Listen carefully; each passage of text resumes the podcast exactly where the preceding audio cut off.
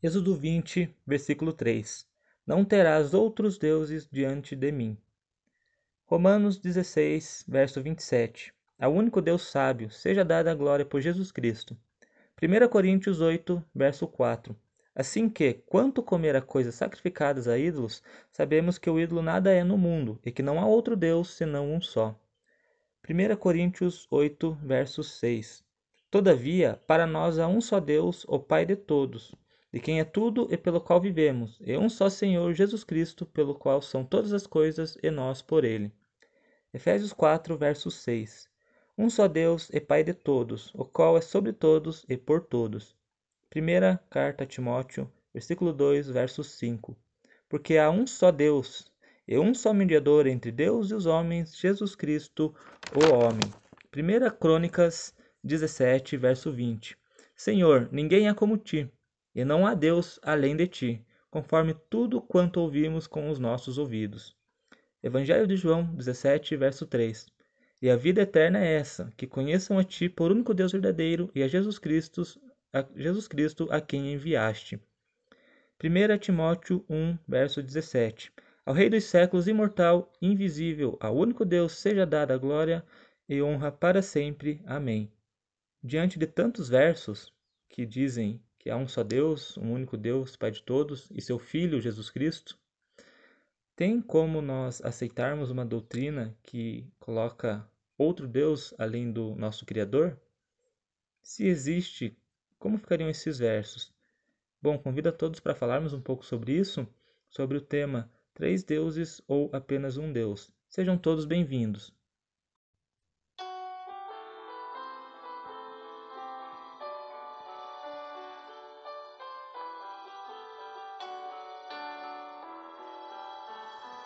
Olá, que a paz esteja com todos. Este é um podcast bíblico chamado Fundamento dos Apóstolos e Profetas. Vamos juntos analisar vários assuntos utilizando as Escrituras. Sejam todos muito bem-vindos.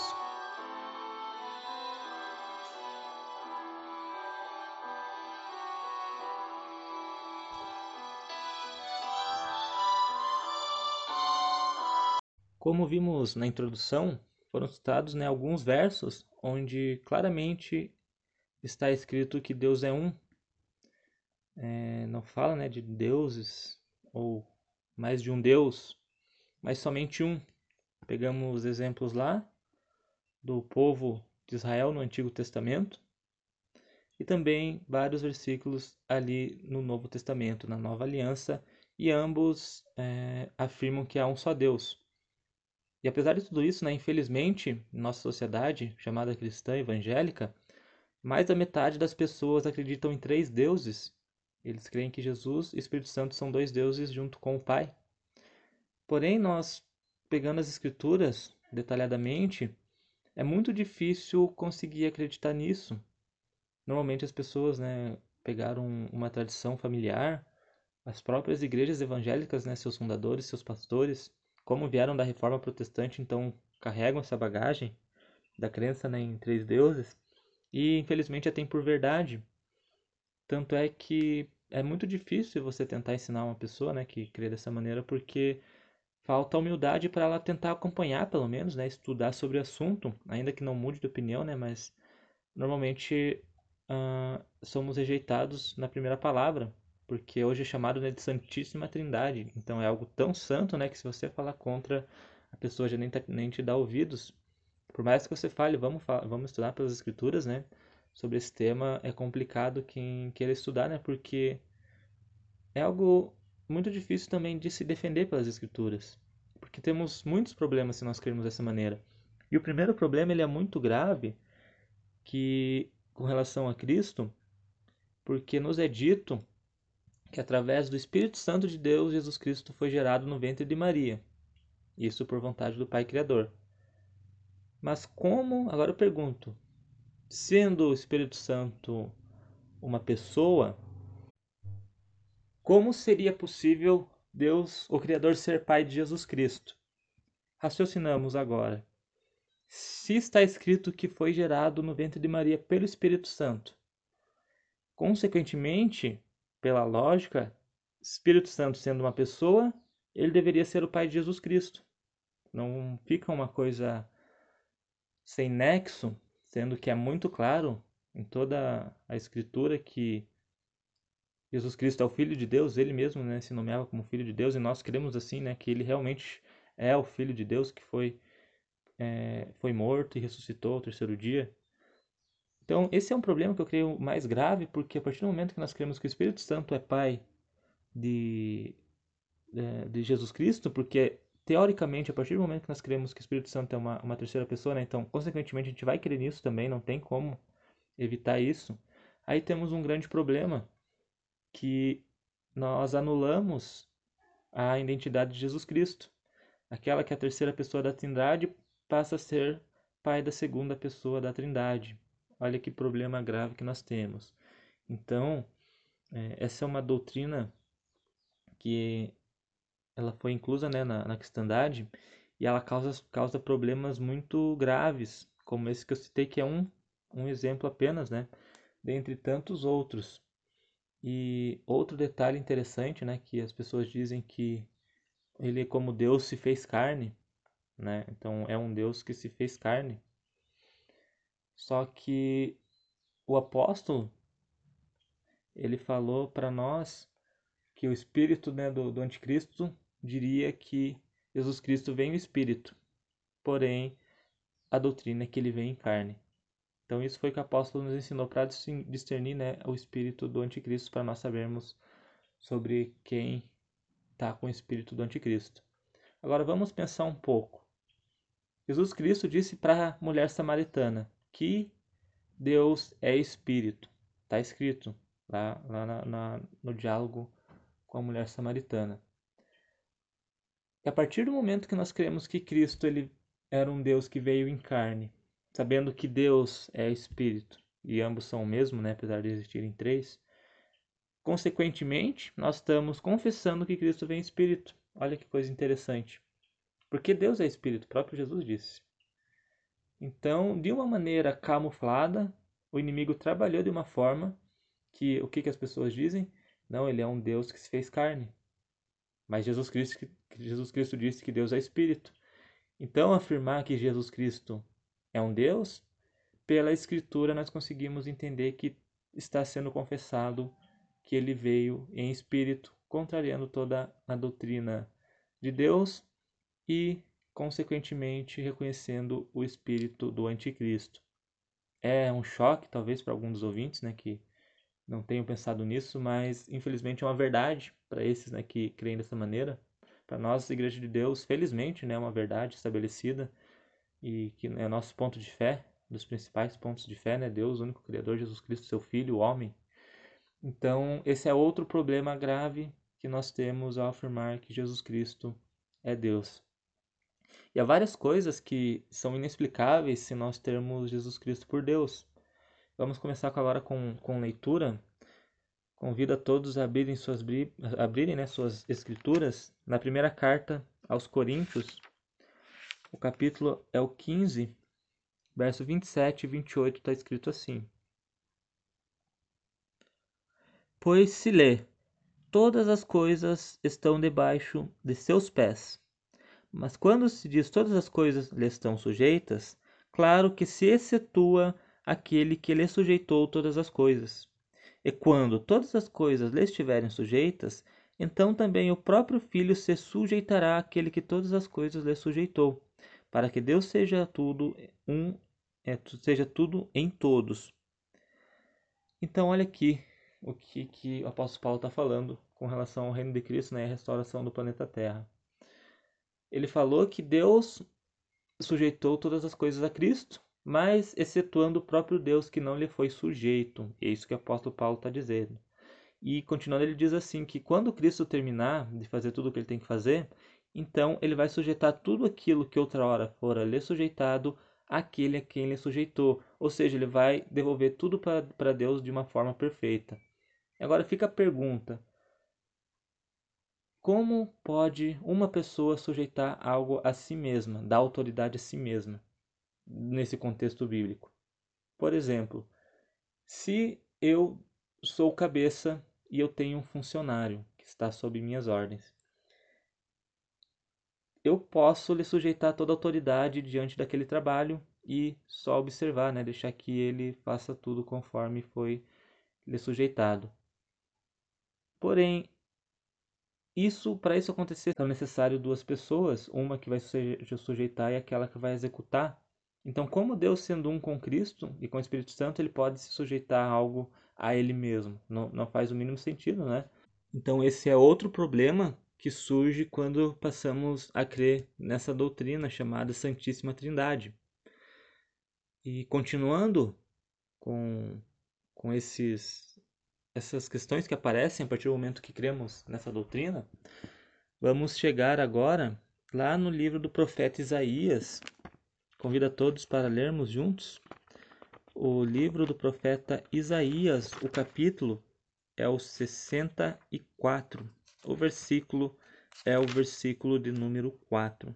Diz assim: Porque desde a antiguidade não se ouviu, nem com ouvidos se percebeu, nem com olhos se viu um Deus além de ti, que, que opera a favor daquele que por ele espera. Olha só aqui que o, o, o profeta Isaías escreveu aqui para nós, deixou registrado na Escritura que nunca se ouviu falar de outro Deus, nunca nenhum ouvido se ouviu falar de outro Deus e nunca um olho viu um outro Deus. Olha só que interessante. Desde a antiguidade nunca se ouviu falar de outro Deus. E agora eu pergunto por que haveria uma revelação de um outro Deus após a morte dos apóstolos? Porque quem conhece um pouco da história sabe que a doutrina da Trindade ela foi estabelecida após os apóstolos e que hoje é tentado né, utilizar alguns versículos para provar que Jesus é Deus, quais nós vamos comentar também, mas que o fato é que essa doutrina foi criada após a morte dos apóstolos, tanto é que os apóstolos nem tinham esse problema dentro da igreja, né, dentro daqueles cristãos judeus, da, da crença em um Deus além de Deus, do Deus de Israel, porque nunca na história, é, como diz a palavra, que não sei o que estou dizendo, né, nunca se ouviu falar de um outro Deus. Olha que problemão nós temos a partir do momento que nós cremos que Jesus Cristo é um Deus. Se ele era um Deus, como é que ninguém nunca tinha escutado falar dele? Olha só que interessante. E não sou eu né, que estou dizendo. Convido a todos a sempre estarem acompanhando e lendo as escrituras que são mencionadas aqui, né, os versículos, para que confirmem cada um por si, que não ouçam a mim, né, não precisam escutar a mim, mas escutem o que está escrito né, na, na palavra de Deus, que é aquela que nós queremos que é salvação para todo homem.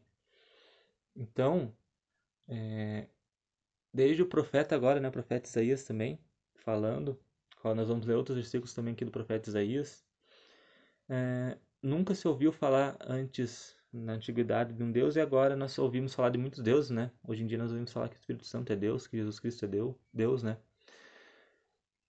Então, que problemão que a gente acaba criando e que muitas pessoas não param para pensar por exemplo, colocar o Espírito Santo como um Deus, sendo que o Espírito Santo né, ele foi uma promessa para a igreja e Deus falou que derramaria do Santo Espírito sobre aqueles que faziam sua vontade e depois Cristo disse né, que aquele Espírito guia, os guiariam em toda a verdade, ensinando e lembrando de todas as coisas. Agora eu pergunto, pode uma pessoa ser derramada? Interessante pensar nisso, né? Uma pessoa poderia ser derramada? Não faz sentido dizer dessa maneira, né? Mas alguns dizem, mas então por que está escrito, né? Não entristeçai o Espírito de Deus. Sendo que se ele não é né, uma pessoa, como é que nós deixamos ele triste? É, então ele é um, um argumento que, que as pessoas utilizam, mas esquece dessas passagens que mencionam o Espírito como algo que seja derramado Agora eu pergunto, vamos esquecer que o Espírito Santo foi derramado, algo que é impossível para uma pessoa? E sem contar também que na tradução, nas traduções originais, se você vai encontrar Espírito do Santo, não Espírito Santo. Vai ser chamado Espírito do Santo. Mas se nós esquecermos todos esses fatos e pensarmos que ele é uma pessoa e que nós podemos entristecê-los, aí sim, tudo bem, aí você pode crer que, que o Espírito Santo é, é uma pessoa, né? Mas se nós formos ficar com todo o contexto bíblico, aí fica um pouco mais complicado de crer que o Espírito Santo é uma pessoa, né? Lembrando daquele problema que nós já falamos, que se ele é uma pessoa, então ele tem que ser o Pai de Jesus Cristo e não o Deus Criador. Então agora vamos para outro versículo.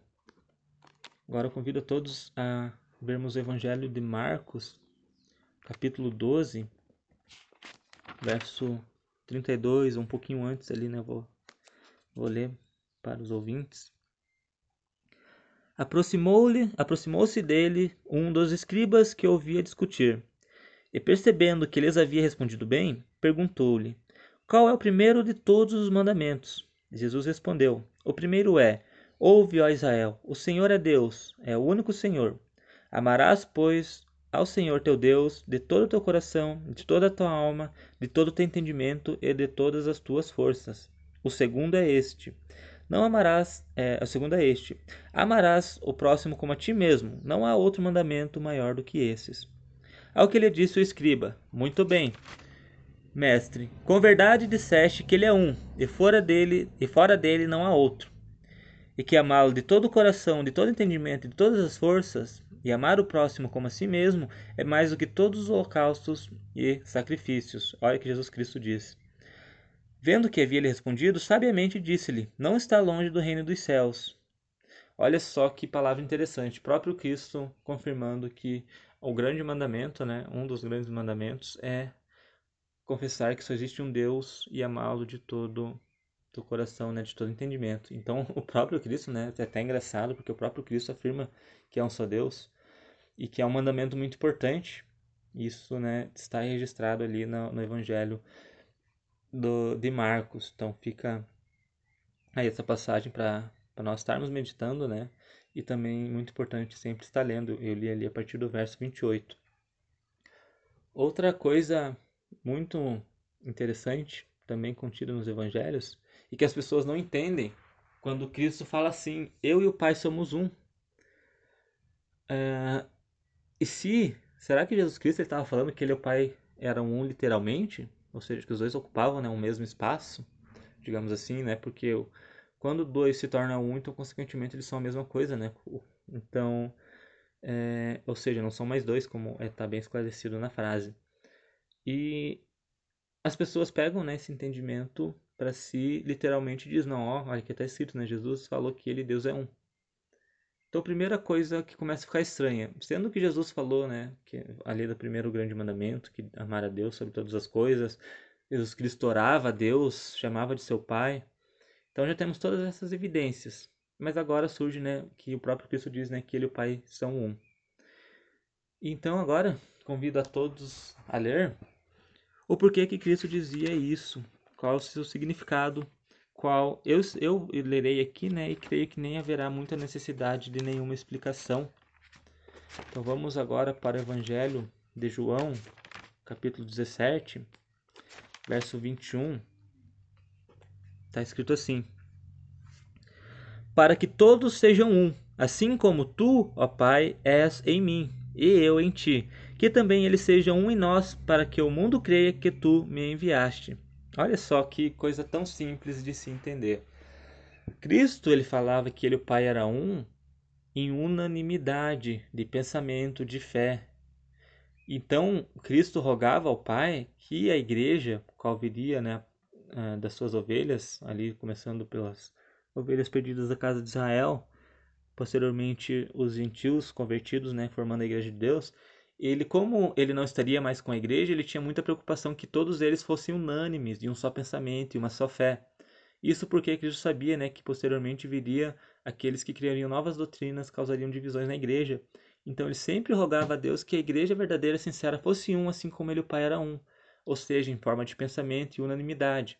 Tanto é que nós estudamos sobre a igreja de Deus no, no estudo anterior, que conselho que, que não escutou, escute, que está bem interessante é, nós vimos que o corpo de Cristo é a igreja e que nós, como membros, juntos formamos esse corpo que é um. Então é um só corpo, uma só fé, né?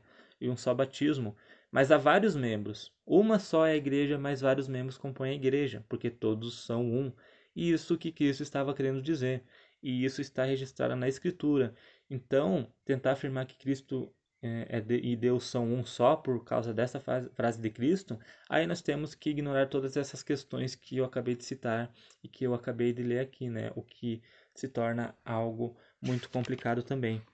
E ainda continuando aqui no livro de João, no capítulo 10, versículo 33.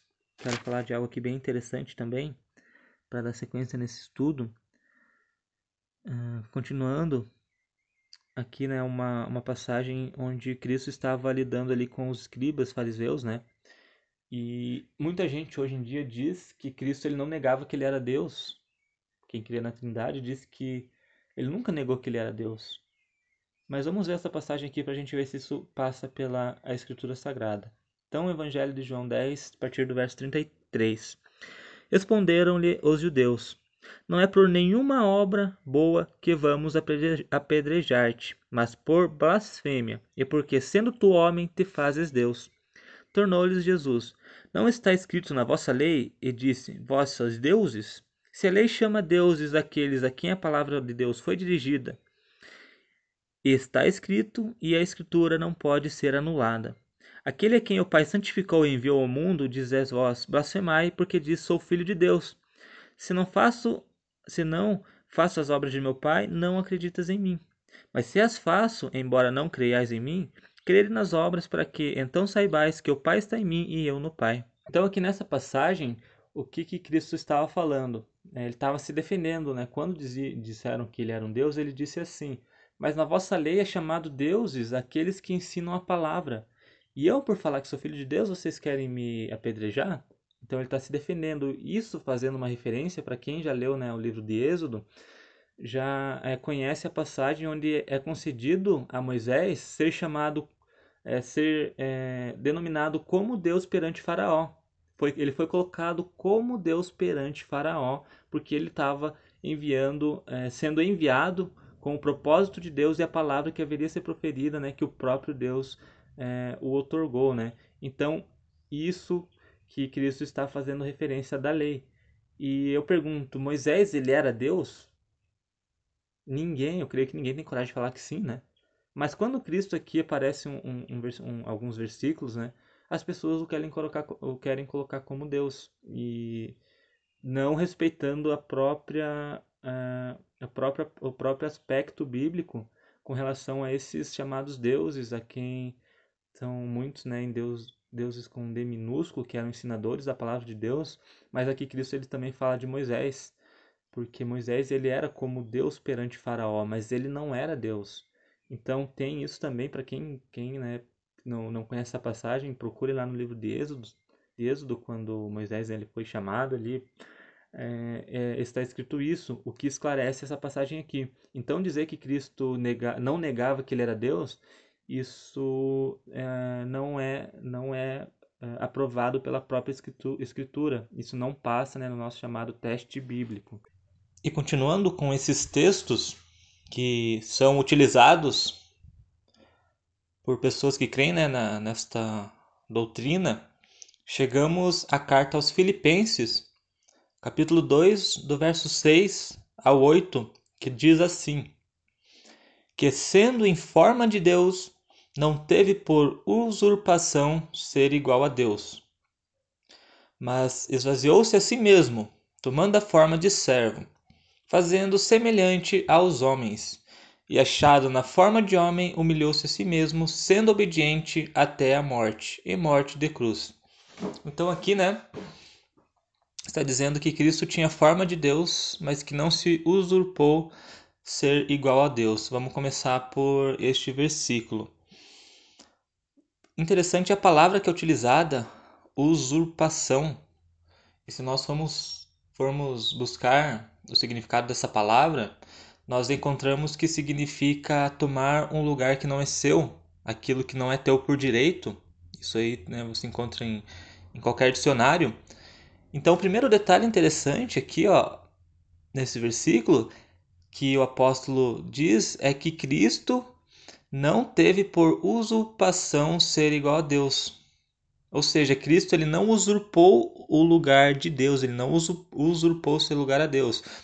É, em, em outras palavras, ele não roubou algo que não era seu, uma posição que não era sua. Então, como seria ele um Deus? Bateria de frente com esse versículo, né? Que uh, essa palavra é muito bem colocada, essa palavra usurpação, Porque se Cristo fosse um Deus, então é, ele não teria né, é, a possibilidade de usurpar o lugar de Deus, pois ele já seria um Deus. Mas sendo, não sendo ele um Deus, então sim ele pode se usurpar ser igual a Deus, né, na, com, com, esse, com essa ambição, porque você vai tomar lugar de algo sempre maior, né, usurpar de algo sempre que é maior que você, até por estar muito ligado né, com a ambição. E outra coisa interessante que diz aqui, sendo em forma de Deus. As pessoas leem né, isso aqui e dizem que, como ele era em forma de Deus, então ele era Deus. Isso pegando essa, esse, trecho da, esse, esse trecho da Escritura. Mas se nós levarmos para o nosso dia a dia essa forma de expressão, nós pensamos um pouco diferente né, uh, com, com relação a isso. Digamos né, que, que eu pense que Jesus Cristo é Deus porque está escrito que ele está em forma de Deus. Agora eu vou para o dia a dia. Por exemplo, uma maçã. A maçã ela tem a forma de uma bola de tênis, por exemplo. Agora eu pergunto, a maçã ela passa a ser uma bola de tênis por ter forma dessa bola? Isso no dia a dia nós chegamos à conclusão fatídica de que não ela tem a forma redonda que é exatamente igual a uma bola de, de, de tênis, né? Que também é redonda. Ambas são redondas, então nisso elas são iguais. Mas a maçã é a maçã e a bola é a bola. Uma não toma lugar da outra. Então, por que, que quando é, é dito né, que Cristo sendo em forma de Deus na Bíblia, nós não pensamos da maneira correta como nós vivemos nosso dia a dia, como as coisas realmente são? Como o português declara. Por que, que só nessa, nesse trecho da escritura nós tentamos igualar algo que tem forma? Se é dito que tem forma, é uma comparação, uma semelhança. E o que está dizendo aqui? Que Cristo tinha forma de Deus porque ele não tinha pecado. Deus não tem, não tem pecado, Deus não peca. Porém, Cristo, ele foi um homem que também não pecou. Ou seja, então ele tinha essa forma de Deus é, por não ter pecado, mas ele ainda era um homem. E a partir desse pensamento que nós entendemos que ele esvaziou-se a si mesmo e tomou a forma de servo. Isso por quê? Porque Cristo, não tendo pecado, ele estava realmente acima dos outros homens que tinham pecado. Mas ele deixou de lado, ele se esvaziou dessa, dessa posição para se fazer como semelhante a um homem, a forma de homem. Não que ele era um Deus e, e se tornou um homem, mas sim que ele tendo essa posição né, de não pecador, de, de alguém realmente justo, que poderia salvar só a si mesmo, né?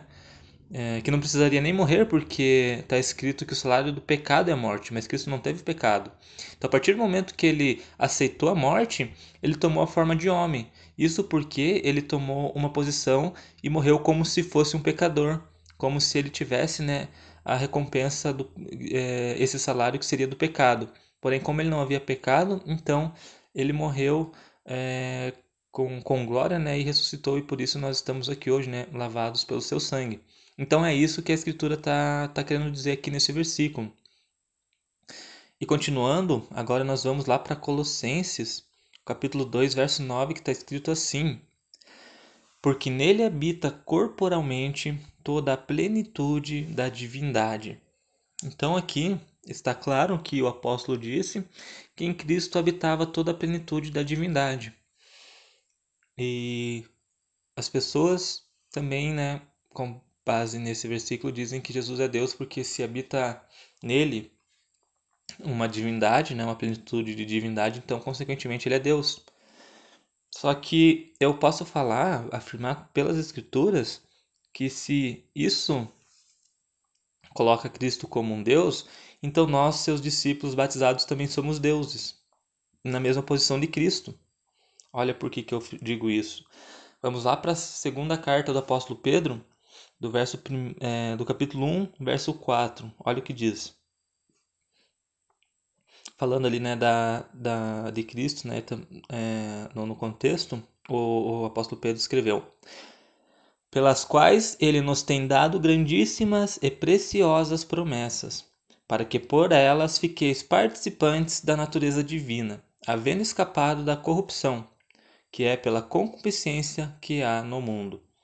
Olha aqui o que, o apóstolo está dizendo, que através das promessas de Cristo, né, que vem do, do conhecimento do Evangelho, da verdade, nós ficamos participantes da mesma natureza divina que Cristo é, tem. Olha que isso está escrito claramente, ó. Para que por elas, ou seja, por causa dessas promessas, fiqueis participantes da natureza divina.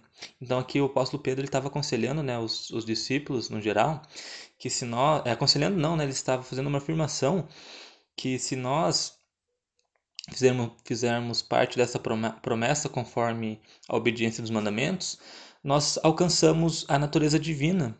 Isso porque ele está tratando do corpo incorruptível e o reino de Cristo. Isso que ele está falando como natureza divina, um corpo que não há pecado, semelhante como Cristo. Então, nesse contexto de não ter pecado, nos faz participante dessa natureza divina. Então, o corpo incorruptível, ele não haverá, não, não pecará, não é como o de agora. Então, por, porque isso é uma promessa, o apóstolo Pedro falou que por ela nós vamos ficar e ficamos, né, participantes da natureza divina. Então, se nós pegarmos é, Colossenses 2,9 por literal e transformar num Deus, então, consequentemente, todos os seus discípulos se tornam deuses também, porque a plenitude da divindade e a natureza divina elas têm é, o, o mesmo significado do, do ser divino dentro de si. Se eu tenho uma natureza divina, então, é, seguindo né, o raciocínio do, da crença na Trindade com o, relação ao versículo de Colossenses, se eu tenho uma natureza divina, então também me torno Deus. Mas claro que como essa é uma doutrina que ela não é bíblica, as pessoas interpretam isso somente para Colossenses 2 e esquecem o que está escrito aqui na carta de Pedro, tentando conciliar com alguma outra coisa, né? O que não é possível. Isso é escritura sagrada, não é isso que está escrito. Eu só li aqui o que o apóstolo Pedro falou dessa promessa e dessa natureza divina, qual todos os que obedecem a Deus através dos mandamentos do batismo alcançam. E interessante, né, que o próprio apóstolo Pedro, em, outra passagem, Cristo perguntou aos seus discípulos, né, quem vos dizem que eu sou? Aí muitos responderam várias coisas, né? Até falaram que ele era Elias. Aí Pedro disse que ele era o Cristo, filho de Deus. Então, olha que interessante. Se Jesus fosse um Deus, o que, que ele teria que ter falado para Pedro? Não, Pedro, eu sou um Deus que tomou forma de homem, estou aqui convosco. Mas o que, que ele disse? Ele confirmou as palavras de Pedro e ainda disse o que o Espírito revelou. Se o Espírito revelou que Cristo era o Filho de Deus, então como é que ele seria um Deus? E por que que Pedro não falaria, ó oh, Cristo, tu é Deus? Porque hoje as pessoas fazem questão de, de chamar Jesus como um Deus, né? Por que o apóstolo Paulo, o apóstolo Pedro não fez isso, então, caso Cristo fosse um Deus? Não é interessante pensar nisso também? Que o Espírito revelou a Pedro que Cristo era o Filho de Deus, ou ungido, é, que é Cristo, né? Ungido. E a partir do momento que uma pessoa é ungida, então existe uma maior que ela, qual o ungiu. Então o próprio Cristo disse, né, é, o Pai é maior que eu.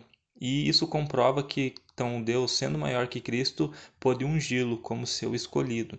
Muito interessante também, né, que sempre o que recebe poder, ele obrigatoriamente tem que ser menor daquele que o concedeu.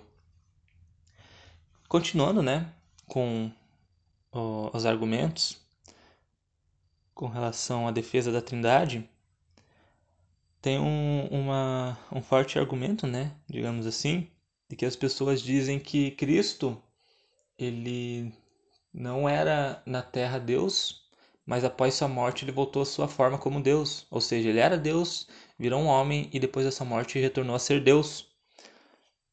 E até um argumento interessante, né, se nós formos pensar, Porém, que se nós formos analisar no contexto bíblico, a gente descobre que não é bem assim. E eu vou provar isso agora. É, Apocalipse 1, verso 1. Lembrando né, que no, esse livro de Apocalipse foi escrito vários anos após a morte e ressurreição de Cristo, pelo apóstolo João. E olha que está escrito: Revelação de Jesus Cristo, a qual Deus lhe concedeu, para mostrar aos seus servos as coisas que brevemente deve acontecer e pelo seu anjo as enviou e as notificou a João, seu servo. Então está escrito isso né, em Apocalipse 1.1. E olha aqui que, que interessante, não sei se todos já perceberam o que está escrito aqui. Jesus Cristo, ele já estava no céu com o Pai, Porém, aqui nos é dito que o Pai revelou a ele o que haveria de acontecer. Ou seja, se Cristo é um Deus, então nós, com base nesse versículo aqui, podemos afirmar que ele é um Deus que não é onisciente. Porque a partir do momento que você necessita de uma revelação, então isso é uma prova de que você não tem onisciência sobre tudo. Porque quem tem o poder da onisciência, que é somente Deus, ele sabe todas as coisas. Então não tem o que revelar para Deus. Deus já sabe de tudo. Mas ele sendo onisciente, então ele tem autoridade e sabedoria para revelar para o menor, o qual é Cristo, né? Que se fosse um Deus, segundo esse versículo, ele não poderia ser considerado um Deus onisciente. Lembrando que a onisciência é uma característica forte que somente um Deus pode é, ter. Então isso também já desmistifica, né? Ah, essa questão de Cristo como um Deus, porque prova que Cristo ele não era onisciente como o único Deus verdadeiro, apesar de ele saber de muitas coisas, né? Mas isso porque o Pai o revelara pelo conhecimento que o Pai lhe concedeu, né? E o poder e autoridade que o Pai concedeu também. Para entrarmos na parte final desse estudo, vamos falar um pouco de história. Uh, nós já dissemos aqui, né, que essa doutrina da Trindade ela foi formulada após a morte dos apóstolos. Isso nós, é, eu digo, né, com base na história. Então vamos ler aqui alguns escritos que nós encontramos por busca ali no Google. E então vamos analisar um pouco sobre essa teoria, da, esse dogma da Trindade segundo a história. Abre aspas. A primeira formulação dogmática do pensamento teológico cristão trinitário, que no concerne nos concerne a relação entre cada uma das três pessoas divinas, foi postulada como um artigo de fé pelo Credo de Nicéia, proclamado em 325 no primeiro concílio de Nicéia, realizado para é, dirimir as questões levantadas por Ário que negava a divindade plena do Filho, bem como o primeiro concílio de Constantinopla no ano, no ano 381, realizado para em oposição aos pneumatômacos e afirmar a plena divindade pessoal do Espírito Santo e apresentado no credo de Atanásio depois de 500. Olha que interessante, primeira coisa que nós vemos. Que em 325 foi proposto que Cristo era um Deus. Tanto é que houve uma assembleia, um concílio é, geral de, de vários bispos para discutirem se Jesus Cristo era um Deus ou não e somente em 381 foi realizado outro concílio para discutir a divindade do Espírito Santo. Então, se a doutrina da Trindade fosse verdadeira, ela já não teria que ter sido revelada toda junta de uma maneira completa. Mas olha que diferença de anos nós temos aí, né? Quantos anos de diferença para ser formulada essa doutrina primeiro 325 afirmando que Cristo era Deus e só em 381, né, quase é, mais de 50 anos depois realizado outra para confirmar, digamos assim, né, pelo, pelo credo católico, que o Espírito Santo também se tornara um Deus. Então, isso já é algo que, para quem busca entender os fatos como eles são, já é algo muito questionável e uma base fraca da, dessa, desse dogma da Trindade. Aí, continuando, diz assim: estes credos foram progressivamente formulados e ratificados pela Igreja dos séculos III e IV. Então, né, houve vários anos para que essa doutrina fosse estabelecida. A Igreja Católica anuncia e ensina o mistério da Santíssima Trindade com base em citações bíblicas. Porém, desencoraja uma profunda investigação no sentido de querer decifrá-lo visto que se torna complexo usando simplesmente nossa razão humana. Olha só que, que coisa forte, né? Como, pelo tudo que nós já vimos até aqui, que ainda é só uma fração né, das contradições que essa doutrina apresenta, é, como isso é um fato nessas contradições, a igreja ela classificou isso aqui como algo além da razão humana, ou seja, que é muito complicado que nós humanos não conseguiríamos descobrir é, como ela funciona. Olha só que, que, que absurdo, a que ponto chega, sendo que está escrito né, que o Espírito Santo via para ensinar é, toda a verdade em todo o caminho certo. Então, a partir do momento que nós cremos que uh, isso é algo tão complexo que nós humanos não podemos entender, nós estamos também afirmando que o Espírito Santo não é capaz de nos ensinar. Porque está escrito, é, é, um fato que o Espírito Santo ensinaria a igreja em toda a verdade, né? faria lembrar de tudo. Mas como, por que que numa, num ponto que, de fé tão importante o Espírito Santo não nos, não nos consegue ajudar? Isso também é dito por Agostinho, muito famoso, né? grande teólogo e doutor da igreja. É, e ele tentou e esforçou-se né, exaustivamente para compreender e desvendar este enigma. Após muito tempo de reflexão, esforço e trabalho, chegou à conclusão que nós, devido à nossa mente extremamente limitada, nunca poderíamos compreender e assimilar plenamente a dimensão infinita de Deus somente com as nossas próprias forças e o nosso raciocínio. Concluiu que a compreensão plena e definitiva deste grande enigma só é possível quando, na vida eterna, nos encontrarmos no paraíso com o Pai, o Filho e o Espírito Santo. Olha aqui que é dito por, por Agostinho, que somente né, após a nossa vida aqui que nós teoricamente entenderíamos essa doutrina. Ou seja, é muito claro aqui que, como não é provado pela Escritura, como a própria Bíblia não, não mostra uma doutrina dessa, a saída, a válvula de escape dos que creem é dizer que ela é muito complexa e que só no reino nós vamos entender. Olha que absurdo, sendo que tudo que Deus faz ele revela para os seus servos através do Espírito Santo. Muito é, é algo de, de, nós pensarmos muito sobre, né? E com sinceridade, principalmente nós que creem nisso, analisem isso que foi dito aqui, repensem se isso foi, se, se essa doutrina, né, trinitariana, ela é realmente verdade. Inclusive, né, a primeira pessoa a utilizar a expressão trindade foi Tertuliano, no início do século III, na sua obra Adversus Praxeas. E, e ele usou o termo né, latino de trinitas. E antes disso, no Oriente Cristão, né, só há registro do termo grego, um termo grego, né, que nos escritos, nos escritos de Teófilo de Antioquia, três livros de Autólico, redigidos por volta do ano 1080. Ou seja, essa expressão foi escrita somente formulada por duas pessoas que nem são citadas na Bíblia, que nem tiveram seus escritos é, considerados inspirados, até porque eles não obedeciam a verdadeira doutrina. Para encerrarmos, vou deixar mais dois versículos para meditação. Isaías 45:5 diz: Eu sou o Senhor e não há outro. Fora de mim não há Deus. Eu te cingirei, ainda que tu não me conheças. Agora Isaías 44, verso 6.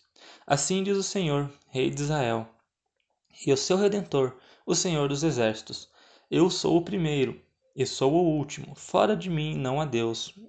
Olha só que que isso diz. Então, durante todo esse estudo, nós vimos que Moisés, ao escrever o primeiro mandamento, né, disse que Deus é um. Apóstolo Paulo, nós lemos que confessa que Deus é um. É, o apóstolo Tiago diz, né, tu crê que Deus é um? Fazes bem. Então, está escrito, né, apóstolo Tiago também confirma isso. É, Isaías confirma isso, né? O próprio Deus dizendo, né, pela boca de Isaías, né, fora de mim não há Deus. Então, será que essa doutrina foi revelada somente a nós hoje em dia, né, e não a esses santos homens de Deus no passado? E outra, se Deus realmente existe em três e Israel não sabia, porque durante toda a história né, do povo de Israel, é, e tanto que todo judeu verdadeiro ele desconhece essa doutrina, isso é um fato também. Então, nesse contexto, será que Deus seria justo em ter punido Israel por idolatria, sendo que os mesmos nem o conheciam direito, pois não sabiam que ele era três? Será que Deus cometeria essa falha? Eu prefiro crer e tenho certeza que não, né? Mas deixo então esse estudo que possa ser bem proveitoso, né? E buscamos sempre estudar a palavra de Deus com sinceridade. E já vou ficando por aqui, me despeço de todos com a paz e até o próximo episódio. Você lembra de algum versículo que aprendeu com uma explicação diferente do que falamos, qual nós não comentamos e gostaria de uma resposta? Mande seu e-mail com a pergunta para samuelsantoscordeiro.hotmail.com Se ficou interessado em um estudo mais aprofundado e quer conhecer quem somos e o que falamos, envie sua mensagem no WhatsApp para 41 9 8901 3768. Visite nosso site www.idsdc.com.br.